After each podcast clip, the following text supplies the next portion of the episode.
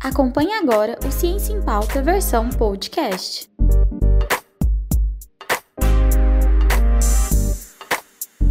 Olá, pessoal! Estamos aqui de novo para mais um Ciência em Pauta, o programa que vai informar a você sobre as pesquisas e os projetos de extensão que estão em andamento, não somente na UENG, como na cidade de Frutal. Eu me chamo Carol Eduarda, sou estudante do último ano de jornalismo e estarei com vocês na locução do programa juntamente com a professora Carol Castanheira. Olá, ouvintes! Olá, Carol! Estamos passando por tantos acontecimentos na política, na saúde, na economia, e temos que discutir no espaço público a importância da ciência. Como a ciência possui efeitos práticos na nossa vida, como ela nos ajuda a entender e esclarecer o mundo. Por isso, caso tenham algum interesse em algum tema especial, é só entrar em contato conosco pelo e-mail cienciaempauta.gmail.com. E pensando nisso, hoje estamos com o professor Rodrigo Portari, da UENG Unidade Frutal, mas que também possui o blog do Portari, que ocupa um espaço importante de divulgação de informações locais. Portari, se apresente um pouco para a gente, quem é você, quais suas linhas de pesquisa, Bom, olá, Carolina Eduarda, olá, professora Carol Castanheira. Prazer estar aqui conversando com vocês um pouquinho sobre ciência, sobre pesquisa. Bom, uh, meu nome é Rodrigo Portari, sou jornalista uh, desde os meus 15 anos de idade, então já faz uns 22 anos aí que eu estou na lida como jornalista, uh, e também uh, possuo mestrado e doutorado em comunicação, e meu foco principal de pesquisa é a violência e morte na mídia, em especial né, tem um apreço muito especial no estudo do jornalismo popular, né, o dito sensacionalista, mas também é, olho para os jornais aí ditos sérios ou de referências, é, de referência naquilo que ele fala ou publica, divulga sobre violência e morte. É, meu, meu foco principal de pesquisa é esse, e apesar de fazer uma ou outra pesquisa aí é, em outras áreas, é onde ali eu mais navego, onde eu mais é, dedico meus esforços e tentar entender um pouquinho dessa realidade que faz parte aí do jornalismo nosso do dia a dia. Portari, primeiro é um prazer estar aqui conversando com você é, e estar tá desdobrando um pouquinho sobre as suas pesquisas, que em alguns momentos né, se, se desdobraram em trabalhos de extensão na universidade, para a gente discutir um pouco sobre violência e morte. Mas antes de tratarmos mais especificamente sobre os projetos, gostaria que você falasse sobre a sua atuação como jornalista. Como isso te ajuda na carreira de professor? Como isso é, te influencia? Como é ser jornalista? Olha, Carol, é interessante isso, porque uma das coisas que a gente mais percebe no dia a dia, quando está em sala de aula, é que muitos dos, dos alunos, das, das, pessoas que estão ali estudando jornalismo, às vezes não tiveram a oportunidade que eu tive de conviver com imprensa e jornalismo desde sempre. Meu pai era jornalista, a, a minha mãe era jornalista, publicitária, e, e, então desde sempre eu convivo com o jornalismo e esse dia a dia. E quando, é, com 15 anos, eu comecei a trabalhar com meu pai ainda é, com jornalismo, a gente vem é, vai ganhando experiência, vai vivendo situações que, quando você chega na sala de aula e vai debater uma teoria, ou vai debater o dia a dia do jornalismo, isso é interessante e importante. E há um, viés é, na minha carreira, vamos falar assim, de jornalista, que eu sempre trabalhei com jornalismo no interior. Né? Nunca tive em grandes capitais, São Paulo, Rio de Janeiro, nunca atuei como jornalista nessa, nesses grandes centros, apesar de já ter colaborado, às vezes, uma, uma outra vez, mas a grande parte da minha trajetória é na imprensa de interior, na imprensa pequena, essa imprensa local, regional, que faz parte do dia a dia da, da grande parte da população brasileira. Isso é importante, porque fazer jornalismo em cidades menores é muito desafiador. Você eh, já trabalhei com rádio, já trabalhei com impresso, então você veja bem, você fazer um programa de rádio de uma hora e meia de duração, com notícias locais ou talvez regionais, dentro de uma cidade de 40, 50, 60 mil habitantes, é um desafio muito grande, porque te exige é, buscar pautas, assuntos, é, buscar informações que preencham aquele espaço e que muitas, muitas das vezes, dependendo da semana, do dia, da época do ano, você quase não tem é, grandes coisas acontecendo imprevistas. Então, é, isso ajuda bastante quando você vai para a sala de aula e passa a conversar com os alunos e mostrar esse outro lado, porque ah, se tem muito aí uma ideia de, a, da grande mídia, vamos dizer assim, né? Eu quero trabalhar numa Rede Globo, numa SBT, numa Record, com uma grande estrutura que é, te demanda aí, te, te, dá uma liberdade de trabalhar com assuntos nacionais, assuntos é, macro, né? Que, que tomam conta do Brasil ou do mundo, e por outro lado, há essa imprensa tão importante é, e que precisa ser valorizada do interior e da região que muitas das vezes não não tem às vezes a atenção necessária ou pelo menos não está no plano de ação de quem se forma numa universidade de jornalismo. E aí, nesse momento, pela carreira, pela a história, ainda né, desenvolvo o trabalho como jornalista aqui no município de Frutal, isso ajuda, ajuda no, momento que você vai conversar com o aluno e falar o seguinte, olha, temos aqui a teoria, estou é, trabalhando com vocês o que precisa ser feito, como deve ser feito, é, vou te dar a, o preparo, ou pelo menos tentar te passar um preparo que você possa trabalhar tanto lá no grande centro como no interior. Mas quando a gente está no interior, ele é bem interessante, porque você começa a mostrar um outro lado da profissão, e aí o dia a dia, os anos de estradas falam mais alto, porque você consegue exemplificar muita situação, relatar muita situação que você viveu, que você tomou conhecimento, que você acompanha, e, na minha opinião, isso enriquece, contribui naquele momento de formação. Eu acho que isso, é, se eu puder assim, enumerar algo que me dá satisfação, é quando eu posso chegar numa sala de aula, trabalhar aquilo que é, é, é a teoria, que é a prática, mas mostrar que isso também se aplica no dia a dia numa cidade pequena, num, num órgão de jornalismo pequeno. Além dos desafios né, que a gente pode elencar sobre os modelos de negócio, como manter um, é, uma, uma empresa de mídia numa cidade pequena e da própria estrutura, né? Acho que são os grandes desafios, assim. Então, é, é, é muito honroso é, esse trabalho na, no local. Às vezes a gente pensa sempre na parte dos grandes centros ou da, de cidades de médio porte, mas é importante essa ênfase no local, né? Ah, exatamente. Eu acredito, é...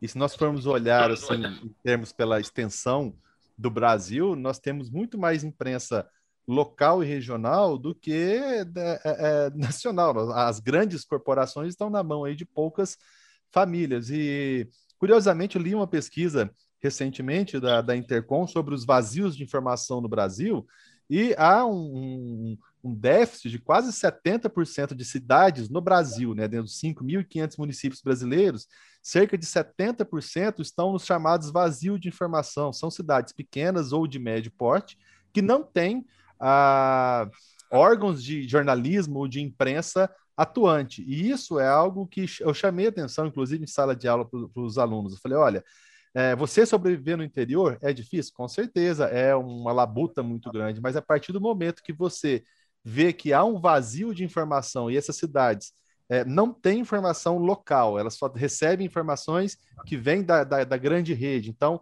muitas vezes essas pessoas em determinadas regiões estão privadas de informações do que acontece na esquina da casa dela, está sabendo o que acontece é, lá no Rio de Janeiro ou lá em São Paulo, mas não sabe o que acontece na esquina de casa por esse vácuo, por esse vazio. E aí o que você comentou é realmente é importante a gente trabalhar esses modelos de negócio e a sobrevivência, né? Porque é, jornalista também paga conta, empresa também paga conta, e no interior.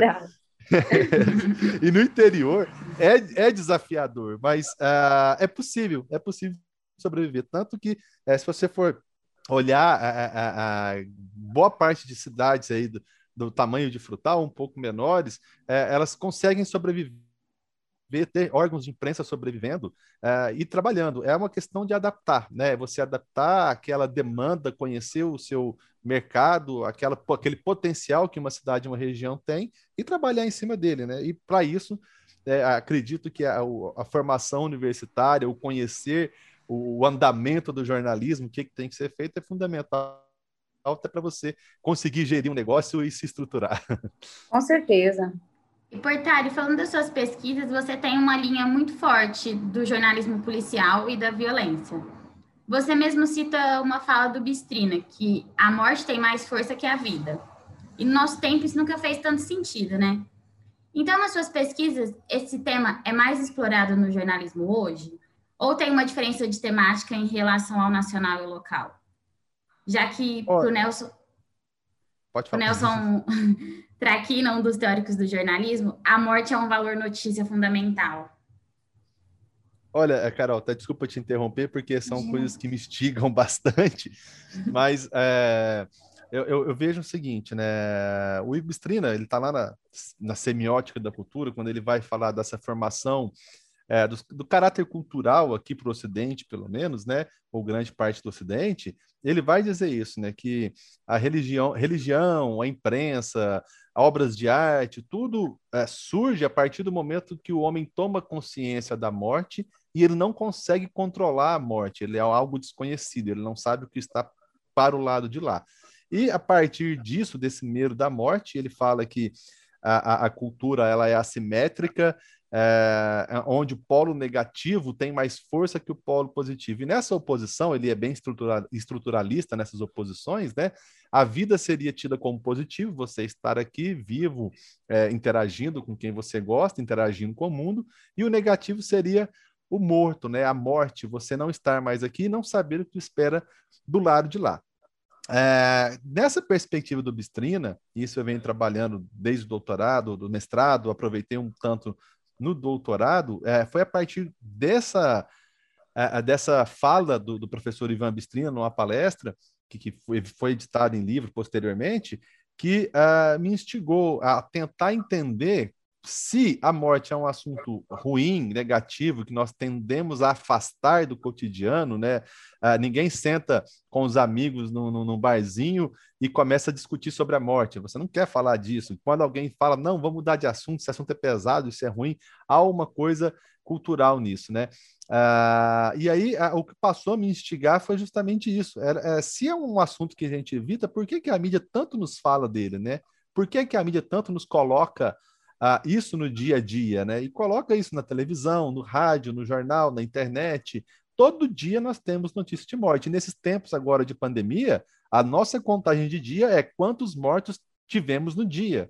Ah, foi mil, foi dois mil, foi duzentos, foi quinhentos, né? Ah, ah, o, o quanto isso é algo, é, entre aspas, culturalmente assustador, né? Assusta as pessoas e que a, nesse último ano, passou a fazer parte da, do dia a dia. Todo dia se espera um boletim para saber quantas mortes ocorreram em razão da pandemia. E aí, você cita a questão do Nelson Traquina, que ele, é, ele coloca, né, quando ele vai discutir os valores notícias, dizendo onde há morte há jornalistas, né? E ele não está errado, porque é, é algo que realmente chama atenção e, e, e, aí eu acredito até numa estética do medo, sabe? Eu acho que o medo vende, o medo, uh, o, o, medo uh, divulgado no jornalismo, o medo que passa na televisão, que chega na mesa do café da manhã no jornal impresso, eu acho que ele vende. Ele vende justamente a partir do momento que as pessoas tentam controlar ou querem ter um certo controle da sua vida ou do seu cotidiano. Já que eu não posso controlar a morte, né? Eu não sei se eu vou estar vivo daqui cinco minutos ou não, então eu tento pelo menos me apossar dela ou tentar falar que eu estou controlando ela. Ah, então, se a gente for é, pensar e olhar assim, né, essa temática, ela é presente o tempo todo. E, e se, é, se você me perguntar assim, se, é, como você pontuou, se há uma diferença entre o local e o nacional, na minha visão, muda a escala, porque antes da pandemia, ah, os telejornais nacionais, por exemplo, traziam notícias de morte lá na, nas guerras civis no Oriente Médio, é, de tragédias ocorridas em, em, outras partes do mundo, de balas perdidas em favelas em troca de tiros entre policiais e, e traficantes. É, Para mim, muda a escala. O local ele tem um, um, um viés, né? ele é muito mais forte. O que está mais perto das pessoas chama muito mais atenção.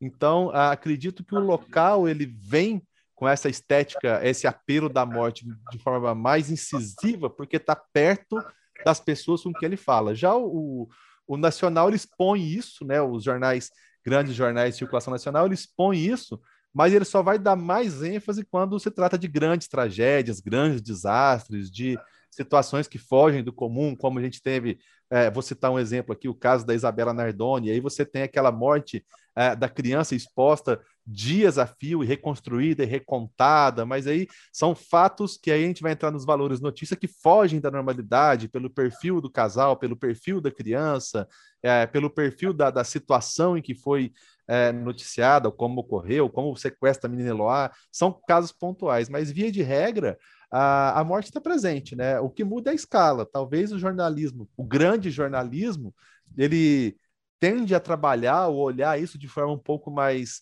é, fria ou tratar um pouco mais distante, enquanto o jornalismo local e regional, por estar bem próximo daquelas personagens, das pessoas envolvidas, ele vai sempre dar mais ênfase. E, é, como eu falei no começo aqui nessa resposta, o medo vende, a morte vende, e para mim eu acho que isso são assim, questões que a cada vez mais ficam claras. Toda vez que eu vou olhando né, e pesquisando, eu vou vendo cada vez mais que isso fica claro. Né? Apesar, a, tem essa curiosidade natural de tentar, ou essa vontade natural de tentar controlar a morte, e isso acaba impulsionando também venda, acessos, audiência e assim por diante. Eu até ia comentar isso, assim, a sensação que eu tenho, apesar de não ser minhas fontes de pesquisa, é que o local, ele tem, você utilizou a ideia de escala, mas ele vai prevalecer mais essa o seu tempo de exposição sobre a morte, né? Enquanto nacional, para mim, assim, ouvindo você, eles, eles tinha algumas prioridades, como, por exemplo, política, economia, ou coisas que é, afetar, afeta, de certa forma, o grande centro, e a morte ela é posta quando ela se torna um acontecimento. E eu acho que é mais ou menos isso mesmo que você falou. E, portanto, assim, ó, na deixa disso que a gente está conversando e da pergunta da Carol, você sente também, é, mais especificamente, essa, essa diferença de tratamento da notícia, quando o assunto é violência nesses veículos, ou até mesmo local, ou de ou algum veículo ele se porta de uma maneira mais sensacionalista e outro não. Você, como que você avalia as diferenças de tratamento sobre a violência nos meios de comunicação? Olha, a professora Carol, é interessante a gente olhar isso, porque é, faz parte, é, boa, boa, parte da, da, da, minha trajetória de pesquisa de estudo foi para tentar entender como, quando isso a, acontece. E, assim, é, pegando uma, uma classificação da, da, professora Márcia França, do Amaral, da, da Federal de Santa Maria, ela vai falar que existem é, dois modelos, vamos dizer assim, de jornalismo, né? O sensacionalista e os de referência, que seriam os jornais mais tradicionais, as emissoras mais tradicionais, os programas mais tradicionais.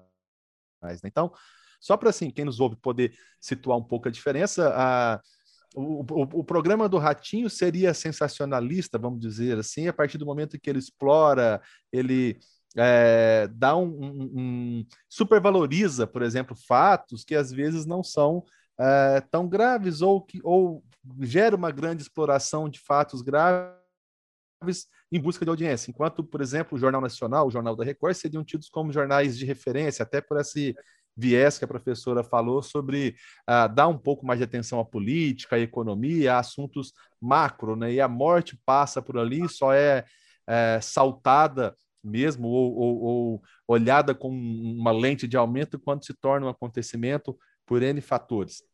Ah, dito isso, ah, e, e, aí é algo interessante que na minha dissertação de mestrado eu passei a comparar dois produtos eh, jornalísticos impressos do Grupo Folha, que é o Agora São Paulo e a Folha de São Paulo. O Agora São Paulo, só para situar quem não conhece a história, ele foi lançado como substituto do Notícias Populares, né? O Notícias Populares, que é um jornal que ah, desde 2001 saiu da banca, então já tem 20 anos, mas que até hoje quem não conheceu, quem nunca folheou um exemplar, é, já deve ter ouvido referência daquele tipo de jornalismo que espreme que sai sangue. Tamanha foi, em determinado momento da história dos Notícias Populares, né, a exploração de corpos de, de crimes e, e, de violência. Só que uh, eu estou pontuando isso da minha dissertação de mestrado porque quando a gente pesquisa, a gente acha coisas interessantes. Por exemplo, Uh, quando eu pesquisei o mestrado, foi logo uh, eu peguei um período em que houve os ataques do PCC à polícia militar em São Paulo, em todo o estado de São Paulo, havia é, ônibus sendo é, queimados, é, polícia, batalhão de polícia sendo atacado pelo PCC. Foi uma uma mini guerra ali entre a facção criminosa e a polícia militar. Em determinado momento, Uh, o Agora São Paulo, que é o jornal de linha popular, ou seria mais sensacionalista, por exemplo, uh, uma da, das coisas que me chamou a atenção é que, em determinado momento, a, o enquadramento do Agora São Paulo, ao falar daquela violência ou da morte, estava mais sério do que o da própria Folha de São Paulo, que é o jornal tido de referência. Tem uma das, das edições que, que eu fiz questão de destacar nas análises, é, quando houve um, um ônibus incendiado pelo PCC, em que a capa do Agora São Paulo, que seria um jornal popular, que teria tudo para é, espremer e sair sangue, me traz uma foto é, do ônibus em chama, de capa, de página inteira, né, uma capa pôster com ônibus em chama, uma foto é, esteticamente assim forte, e a Folha de São Paulo, apesar de não colocar uma página inteira naquele assunto, ela ocupou meia página né, superior à parte de cima da primeira página, com o ataque ao ônibus, e a imagem que se tinha era de é, é, é, é os bombeiros resgatando dos corpos que morreram, encontrados queimados no meio do ônibus. E, e, é, e, e a, a, baia em que se carregava né, aquele corpo, se tirava de dentro do ônibus, você conseguia ver o cadáver é, totalmente incinerado dentro dele. E aí foi onde você começa a parar e pensar, assim, peraí, o jornal de referência veio com uma foto muito mais chocante ou muito mais sensacionalista do que o próprio jornal que seria dito sensacionalista. É, e aí isso te coloca a pensar e a refletir. Então, uh, esses jornais de referência, aí vou usar, né, vamos para a televisão, por exemplo, né, o Jornal Nacional, o Jornal da Record, SBT, eles tendem a trabalhar, via de regra, com a, a de forma mais manualística, de forma mais fria, né? apesar de destacar o assunto, não explorar imagens muito chocantes, eles tendem a manter uma linha editorial, um padrão editorial, enquanto esses é, jornais sensacionalistas, o programa sensacionalista, se possível, vão lá e mostram até a, a, a, os corpos, e enfim, né? mostram o que puder mostrar para chocar, porque eles trabalham com essa estética do choque, né? do grotesco, essa estética que, que, que impacta o leitor e cria até uma certa repulsa. Só que é, dependendo do caso, e isso já li outros estudos, por exemplo, em cima do Jornal Nacional, que há casos em que o próprio Jornal Nacional se porta de maneira sensacionalista na exploração, nas imagens, né? Não, não é o tempo todo, mas não quer dizer que os jornais de referência também não exploram essas sensações, esse jornalismo de sensações. Ele está lá presente, só que de maneira uh, mais pontual, enquanto esses jornais populares ou sensacionalistas exploram isso diuturnamente, dia após dia, para chamar a atenção daquele público, né, daquele leitor ou daquele telespectador que consome esses produtos, né? E aí entra uma outra questão, a gente vai é, discutindo, vai abrindo leques, né? Que é o contrato de comunicação, porque uh, esses jornais sensacionalistas ou telejornais sensacionalistas que são consumidos aí por uma parcela de pessoas ou por um certo porcentagem de pessoas, é, eles têm que oferecer ou entregar aquilo que as pessoas esperam quando elas vão comprar aquele jornal, quando ela vai ver aquele programa de televisão. Então há um contrato tácito, velado, né, não assinado, não materializado, mas que quem se dispõe a assistir um programa X ou comprar um jornal Y, ele já vai comprar esperando aquilo, né, tanto de referência quanto o, o, popular. E aí entra uma outra questão que também tem me intrigado, eu tenho refletido ultimamente, apesar de não estar escrevendo ainda, é, é, o que aconteceria, e aí teria que fazer uma pesquisa de recepção, né? O que aconteceria se um jornal ou se um, uma mídia tida como sensacionalista mudasse ou começasse aos poucos a mudar a linha dela? Será que ela vai conseguir manter esse, esse leitor, esse telespectador? Será que é, esse rompimento desse contrato significaria prejuízos financeiros também? Então, são coisas que me, me incomodam. É, recentemente eu venho pensando, não estou pesquisando, tá? São só insights que a gente começa a refletir, mas que é, no final das, das contas o que a gente vê é isso, é, existe uma expectativa já, e quando uh, um leitor, um telespectador opta por um programa ou outro, um jornal ou outro, ele já tem uma expectativa a ser atendida. E essas empresas jornalísticas estão atendendo essas expectativas, né? Uh, uma explorando mais ou de forma mais violenta e outra explorando às vezes menos, para que não haja esse rompimento na confiança ou nessa expectativa criada já a partir do momento em que se começa a discutir ou a, a se consumir essa mídia jornalística. Portari, e falando em morte, você diz: com a morte no jornal, temos então reforçado o sentimento de presença da morte e, ao mesmo tempo, de presença das pessoas queridas. Como você analisa a cobertura dos meios brasileiros em relação às mortes no Brasil em decorrência da pandemia? Olha, é, é algo que a gente falava agora há pouco e que, assim, é, eu estou desdobrando alguns estudos em cima disso, voltei até algumas, uh, ampliar algumas leituras que eu tenho feito sobre essa relação com a morte, porque há uma, pensando naquela perspectiva, né, de morte e vida, né, há uma, uma dicotomia, na verdade, é, na minha visão, quando a pessoa consome essa morte na televisão, mas ela está viva e, e a morte que ela está consumindo não é dela nem de ninguém próximo a ela, então a a, a, presença da morte, né, ela reforça, a morte do outro, do terceiro, ela reforça o seu status de vivo das pessoas que estão à sua volta, estão todos vivos ali, né? Por isso que você, é, eu, eu, pontou isso, que né, você tem a, a presença da morte, mas a presença dos vivos aqui ao seu lado, porque você está consumindo a morte do outro, né? E é muito mais confortável quando o outro está morrendo do que é, você. Em relação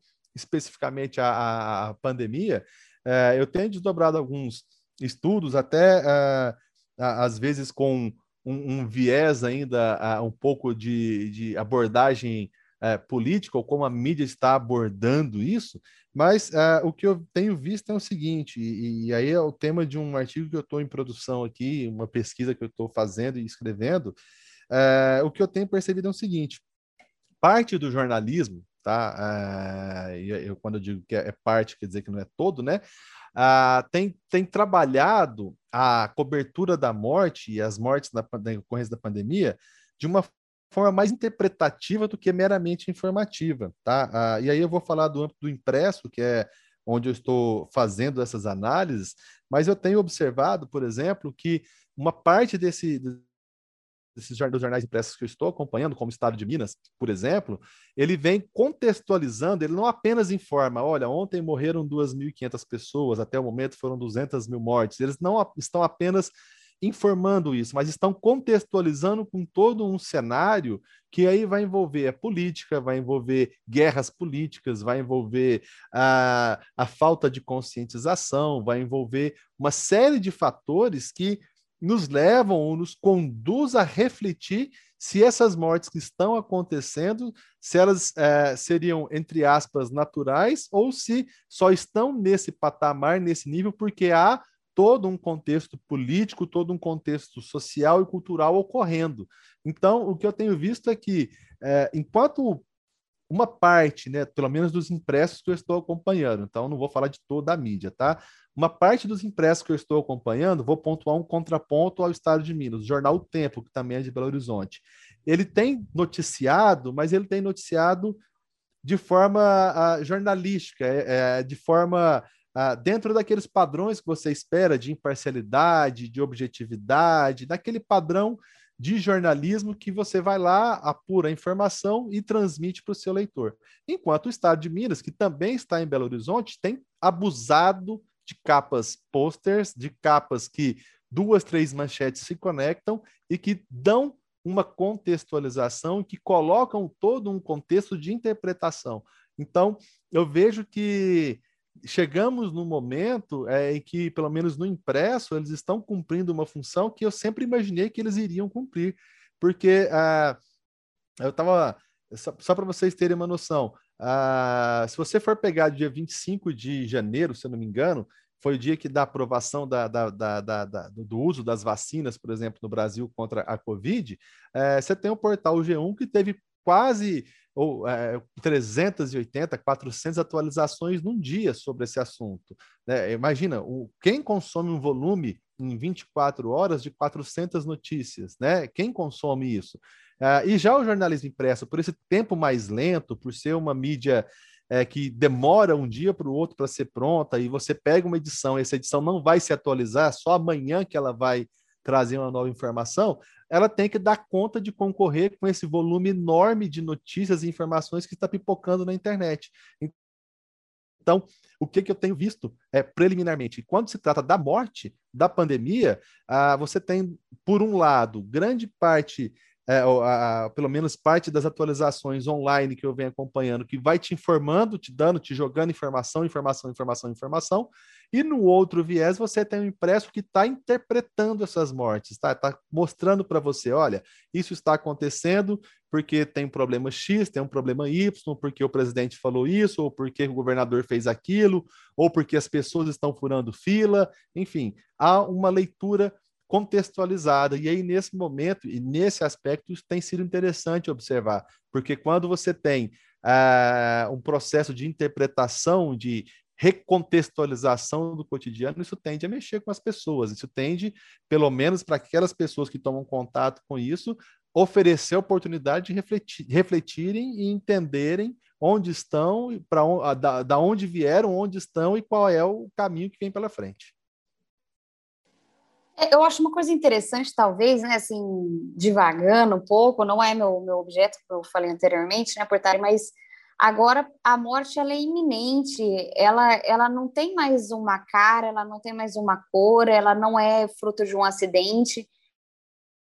O Brasil é um país extremamente violento, mas se a gente for ver as estatísticas, né, a gente tem mais mortes de negros, mais mortes de pessoas pobres, ou não é uma morte daquela que é originária de um de alguma de algum acidente ou de uma tragédia, né? Então, quando os jornais eles passam a produzir pacotes interpretativos contextualizando esse cenário, é porque parece que a morte agora ela tá junto. Ela a gente passa a, a ter consciência da morte, porque a gente no nosso cotidiano a gente não fica parando para pensar sobre a morte, mas quando ela é algo muito iminente, quando ela tem história, quando ela tem nome e quando ela pode estar próximo, aí eu acho que acaba levando uma necessidade do próprio jornalismo é, mudar, talvez, né, as suas linguagens e tal. E aí, nessa, isso é uma divagação minha, né? Não sei, não, não existe certo é, e errado. Não, não, a, a, a, morte hoje é esperada. Estava falando, a morte hoje é esperada. Se espera hoje qual é o número de mortes do dia. A, a, aquilo que seria notícia de primeira mão é o dia que não tiver mortes, né? Olha só. Isso. O, o, o, valor notícia fundamental que é a morte vai deixar de ser o dia que não tiver morte, né? Nesse momento. Ó, oh, já temos um projeto aqui, ó, uma, uma renovação do valor notícia do Traquina, como a pandemia traz a vida como um potencial valor notícia. já, já estamos refletindo no nosso podcast. Mas pensando nisso, assim, é, você escreveu um artigo junto com o seu irmão, né, com o Sérgio Portari, intitulado A Morte nos Jornais, as notícias de ontem e as notícias de hoje. E vocês comentam um pouco sobre uma história da morte, né? E é, na sociedade. Citam, por exemplo, Aries e Mafezoli. Aries, não sei se assim se pronuncia, se eu estiver errado, você pode me corrigir comentando em nome de uma asepsia social e por questões sanitárias, a morte começa a ser afastada da sociedade. Os cemitérios são levados para os arredores e o lugar onde se morre é substituído, não é mais a casa.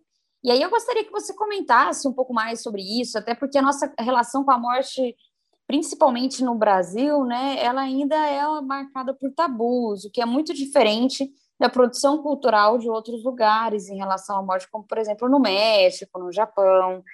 E assim, o que mudou com a morte, né? Assim, com, o que mudou agora, enfim. É, é interessante porque quando a gente olha a história da morte aqui para o Ocidente, né? Quando a gente fala para o Ocidente, é para grande parte dele, não é 100% obviamente, né? Mas você tem pelo menos é, é, três autores, né, além dos dois aí também não sei a pronúncia correta do, ele é francês, é Philippe Ariel, Aries, não sei como é que fala também, tá?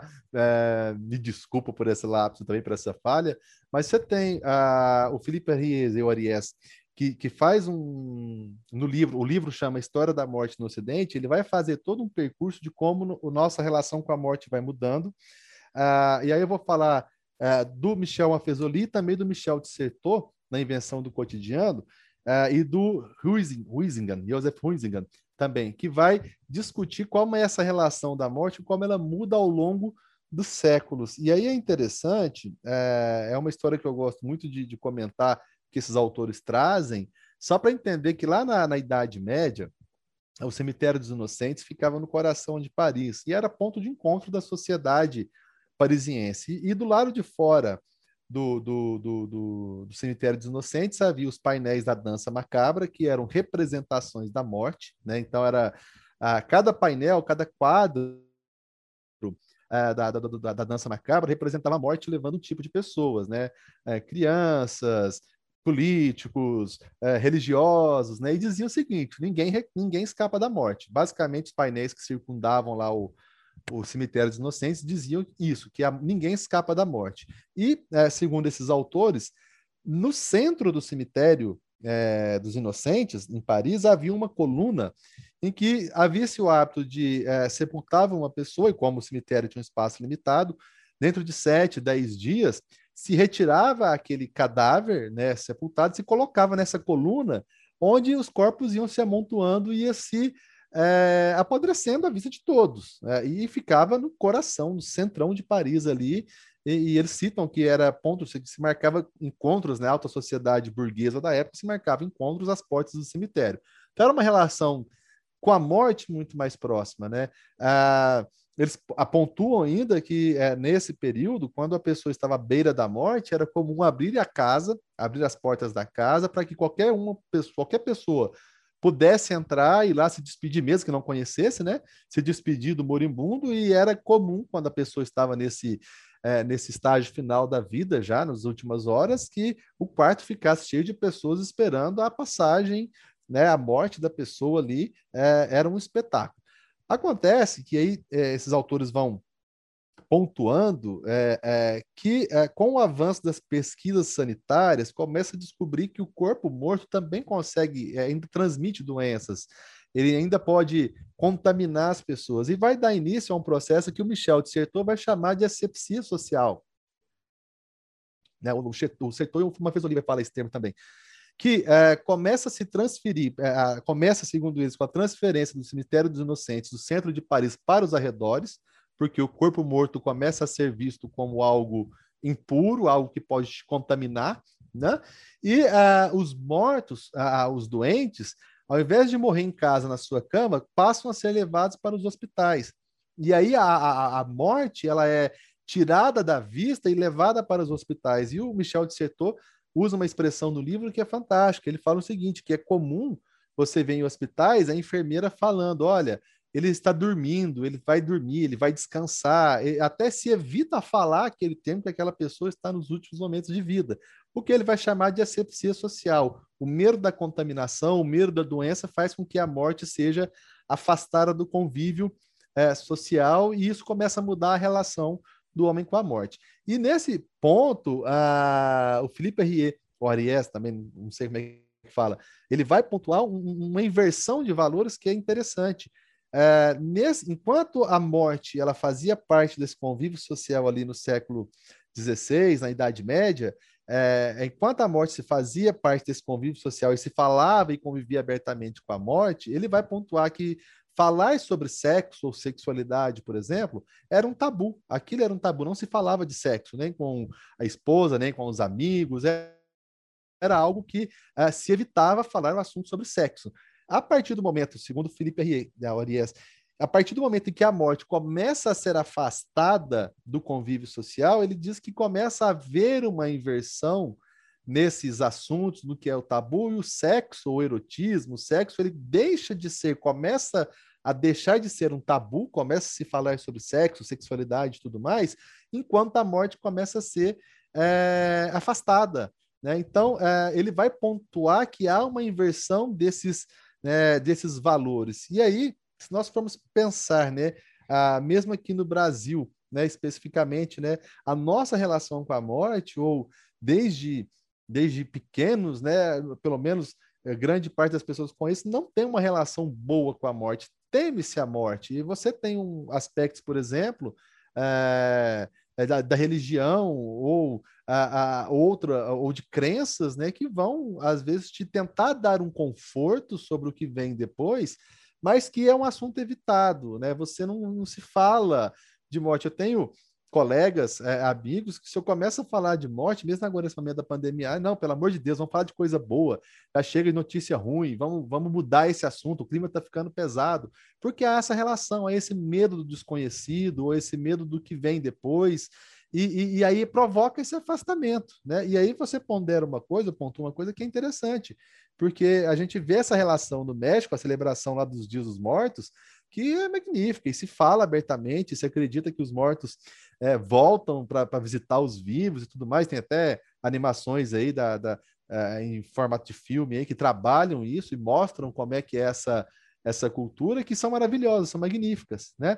Ah, por exemplo, né, a, a seriados na Netflix, agora me fugiu o nome, que se trabalha a questão da morte o tempo todo. O seriado se passa com quatro pessoas, personagens principais que estão mortos, né? Então, a, a, e você vai acompanhar aquele desenvolvimento sabendo que eles estão mortos. Então, aos poucos há essa, essa introdução, é, e é um algo paradoxal, porque há o um medo de se falar, mas há a curiosidade de se saber. Né? E aí, uma das coisas que eu encontro, por exemplo, quando eu comecei a discutir isso no doutorado, é que é, você, se você for pegar na literatura, você tem. É, a presença da morte constante na Bíblia, né? Você tem a morte ali acontecendo o tempo todo na Bíblia, desde do primeiro ao último livro, é, independente se velho ou novo testamento que se segue, há a presença da morte constante. Se você for pensar na própria história de Jesus Cristo, é uma história de morte e o símbolo máximo da morte de Cristo, que é a cruz, ela está ostentada como símbolo máximo da Igreja Católica, ou seja, é, coloca-se ali como símbolo máximo da, da, da, religião católica um objeto de morte ou aquilo que é, onde Cristo é, é morreu, né, o suporte de morte dele, o leito de morte dele, que foi a cruz da crucificação. E, a, e apesar disso, nós tememos, evitamos falar disso. O porquê? Possivelmente é uma questão cultural, né? E até mesmo, só para pontuar algo que, que eu estava esquecendo de falar, a, a, a, crianças têm acesso ou contato com esse conteúdo de morte a partir do momento que se dispõe a ler um gibi da Turma da Mônica. Você tem a Dona Morte, você tem a história do Penadinho, né? E é algo que é, me chamou muito a atenção é como a, a, a morte ela é caracterizada na, no gibi, no quadrinho para criança, e como no site oficial da, da Turma da Mônica ela é descrita né, como uma, uma senhora simpática, né, um esqueletinho, uma senhora simpática que é, magicamente encosta na cabeça para levar as pessoas para o lado de lá. Ou seja, teme-se falar disso, mas o tempo todo estamos inundados com isso. Né? E talvez isso também, essa curiosidade, esse medo, essa relação paradoxal também acaba se materializando, se revelando no jornalismo. Né? Para mim, é uma, uma, reação em cadeia, na verdade. Né? Eu, parece que eu entendo assim, ou discutindo aqui com vocês, me vê isso, né? Portari, e antes da gente finalizar, você poderia me dizer se você está trabalhando em algum projeto novo com esse tema? Olha, é, eu estou voltando, né? Como eu estava falando agora há pouco, eu, Estou, uh, no momento agora, pensando, pesquisando e até rabiscando, rascunhando algumas coisas nesse momento de pandemia. Uh, eu andei conversando com uh, psicólogos, com psiquiatras, trocando algum tipo de informação, porque, como nós estávamos dizendo agora há pouco, né, a morte esperada e, e essa presença constante da morte agora, né, medo iminente da morte, é algo que é, tem me chamado a atenção, a cobertura da mídia tem me chamado a atenção, e eu pretendo, ou pelo menos estou rabiscando, rascunhando algum projeto aqui para olhar com mais calma e mais afinco isso, porque hoje a morte ela é esperada. Se ela era a, a, a morte, como nós discutimos, né? Ela, se ela tem esse ela, ela era notícia porque ela era inesperada, hoje ela é notícia porque ela é esperada. E como fica essa questão pelo menos né, essa interpretação, essa produção de sentido. Como que a mídia está vendendo isso? Né? Como se vende a morte hoje da pandemia constantemente. Então, é por isso que eu tenho me desdobrado em cima dos jornais impressos, tenho olhado, tenho feito paralelos entre a cobertura online e a cobertura impressa, né? apesar de ser, serem linguagens distintas, eu arrisco a dizer empiricamente que o jornalismo impresso está sendo mais eficaz no momento de ajudar a compreender o momento do que o jornal do jornalismo online, tá? Estou dizendo empiricamente, não estou dizendo isso efetivamente, mas é, são as questões que estão é, me incomodando, e são questões que estão fazendo parte já é, de algumas leituras e de algumas anotações que eu tenho feito, porque é, é algo que é, tem chamado a atenção e esse contexto da pandemia mudou toda a, a lógica, pelo menos, né, esperada de, de cobertura sobre morte. Eu tenho certeza que vão surgir ótimos trabalhos aí. A gente tem um terreno muito fértil de análise, né? São vários desdobramentos e espero que dê tudo certo na, na, nas pesquisas e nas extensões que vierem a partir desse tema, né, Portário? Ah, com certeza. Espero que, que dê certo e pode ter certeza. Só de bater o papo aqui durante a fala, você já vai dando mil insights aqui. Fala, olha, não tinha refletido nisso, estou refletindo agora e cabe aqui, cabe ali. Então, acredito que, uh, se Deus quiser, a gente vai ter aí terreno fértil para discutir muita coisa, né? Ah, e, e, só antes que eu esqueça também, Carol, complementando, eu também uh, ando dando uma ênfase também em morte de celebridades, tá? Como a do Maradona, que é, recentemente eu escrevi algumas coisas, não publiquei ainda, mas uh, a, a morte de celebridades também tem me me instigaram também ultimamente a entender como a mídia está tratando ou está se relacionando com isso. A gente vai aguardar as novidades então, Portari. E logo que tiverem prontas, a gente pode marcar outro bate-papo desse, né? Porque é um assunto que a gente pode ficar aqui falando horas também, que vai surgindo novas ideias, novos projetos, né? Muito obrigada por topar é, conversar com a gente hoje. Esse foi mais um Ciência em Pauta. Obrigada, Carol por participar comigo hoje. Bom, eu que agradeço é, por mais uma gravação com você, Carol. Obrigada por estar. Nossa, acho que a gente aprendeu bastante. É, e discutir sobre a morte, discutir sobre a violência, descobrir, e discutir sobre o jornalismo é uma função nossa e eu espero que o podcast seja bastante ouvido, que as pessoas tenham contribuições e, e outras visões para continuar contribuindo ainda mais para as nossas visões, né? E é, esperamos que a, a vida nesse, nesse período pandêmico supere a morte. E os nossos mais sinceros sentimentos a todos aqueles que, que vivem a dor do luto e que estão passando por esse período, né? Que, ah, independente dos tabus ou não, esse é um sofrimento que, que ninguém quer passar.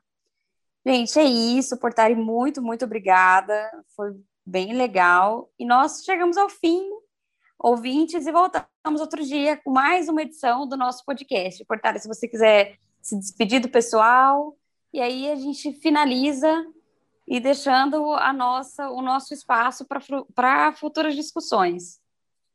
Ô, Carol, muito obrigado. Obrigado a você, professora Carol Castanheira. Obrigado, Carol Eduardo. Obrigado pelo convite. Obrigado a todo mundo que acompanhou a discussão aí.